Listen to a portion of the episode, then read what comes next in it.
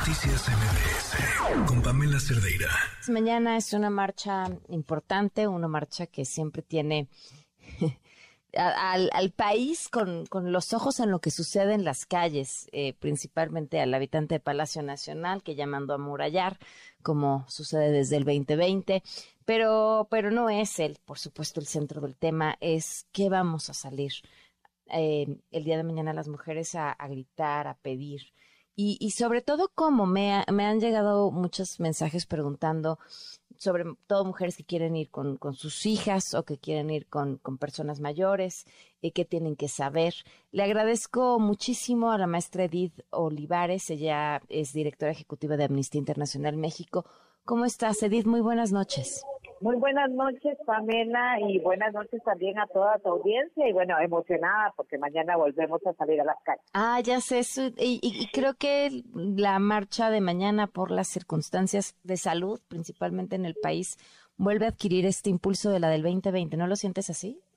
Así, fíjate que, eh, Pamela, yo con mucha alegría te debo decir que en nuestra contingente ya tenemos más de mil personas registradas. Vamos a salir además en, en todo el país porque tenemos activistas de amnistía que también se van a manifestar en diferentes entidades federativas y el día de mañana nosotras vamos a salir desde la glorieta de las mujeres que luchan porque además de la exigencia al Estado para garantizar eh, para que cumpla con su deber de garantizar nuestra vida, nuestra seguridad y nuestra integridad.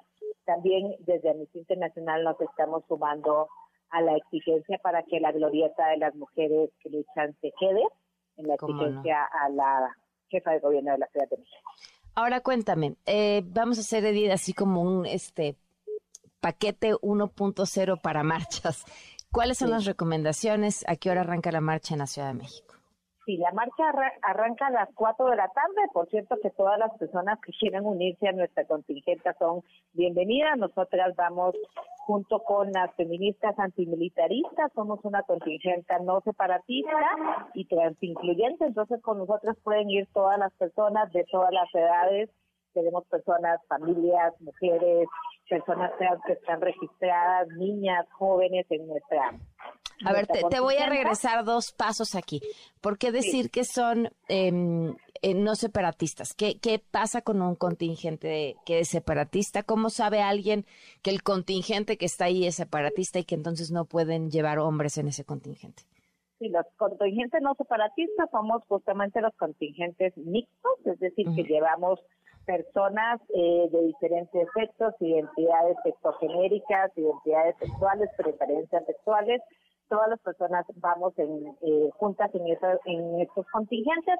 Somos las contingentes que estamos más atrás en, la, en las marchas. Adelante van normalmente familiares de víctimas de feminicidio y contingentes que solamente con mujeres y atrás vamos eh, los contingentes mixtas y las contingentes como nosotras también trans incluyentes.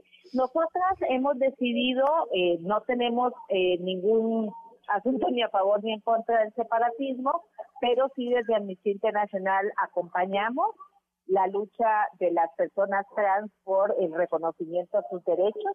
Y también nos parece importante incorporar a todo grupo de personas en la exigencia de que las mujeres podamos vivir libres de violencia en este país y tenemos dentro de nuestras eh, personas simpatizantes, activistas e incluso las personas que trabajamos en Amnistía Internacional en México, eh, que son pues, de diferentes sexos, de diferentes identidades sexogenéricas y nos parece también importante que se sumen al, al contingente y a la exigencia al Estado mexicano.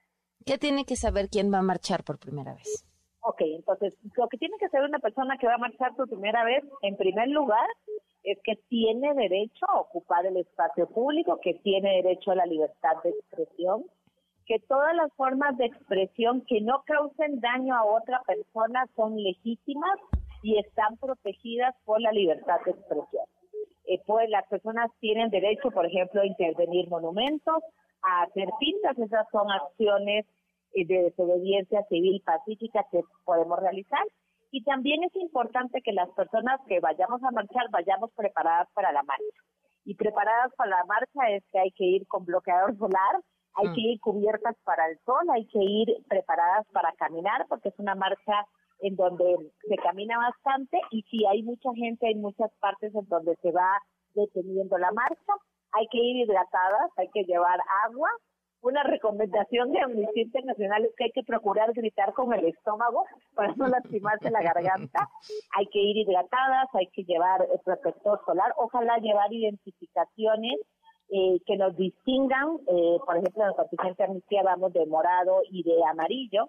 Es importante, por si acaso, por las condiciones en que se han dado las marchas últimamente en diferentes entidades federativas, que tengamos un contacto de seguridad, una persona que sepa a dónde, cuando llegamos a la marcha, a dónde estamos y que sepa cuando nos retiramos de la marcha, a qué hora nos retiramos. Eh, ah, esto porque en algunas marchas desafortunadamente ha habido detenciones arbitrarias por parte del Estado. Esperamos que mañana no sea así. Estas son y creo que la, la, pregunta que se hacen muchas personas que van a marchar por primera vez es seguro, es seguro llevar a menores de edad. Es seguro, eh, eh, especialmente la marcha del 8 de marzo, la evaluación de riesgo que nosotras hemos hecho desde Amnistía Internacional es que por la cantidad de personas que se movilizan, vemos poco probable que haya una actuación represiva del Estado. También hay que recordar que el Estado, y en este caso la Ciudad de México, se ha comprometido de manera reiterada a no cometer violaciones a derechos humanos en las manifestaciones, eh, a no realizar detenciones arbitrarias. Hay una presencia policial muy abundante en las manifestaciones en los últimos años. Eh, pero esperamos que esas personas no intervengan durante la marcha y también que no nos intimide la presencia policial, porque en muchas ocasiones también el riesgo es que eso haga que la gente no se movilice y creemos que es importante salir a las calles, recordar que son nuestras y recordar también que las policías que están en las manifestaciones están para protegernos a las manifestantes, están para garantizar nuestro derecho a la protección. Pues yo creo que con eso está todo clarísimo. Te agradezco muchísimo toda esta información y bueno, pues ojalá podamos hablar mañana después de la marcha. Perfecto, ojalá yo invitada a tu audiencia también, se pueden registrar todavía en nuestro contingente, nuestra página es www.amnistía.org.mx y nos vemos mañana porque queremos que vivan las mujeres. Muchísimas gracias, Edith. Buenas noches.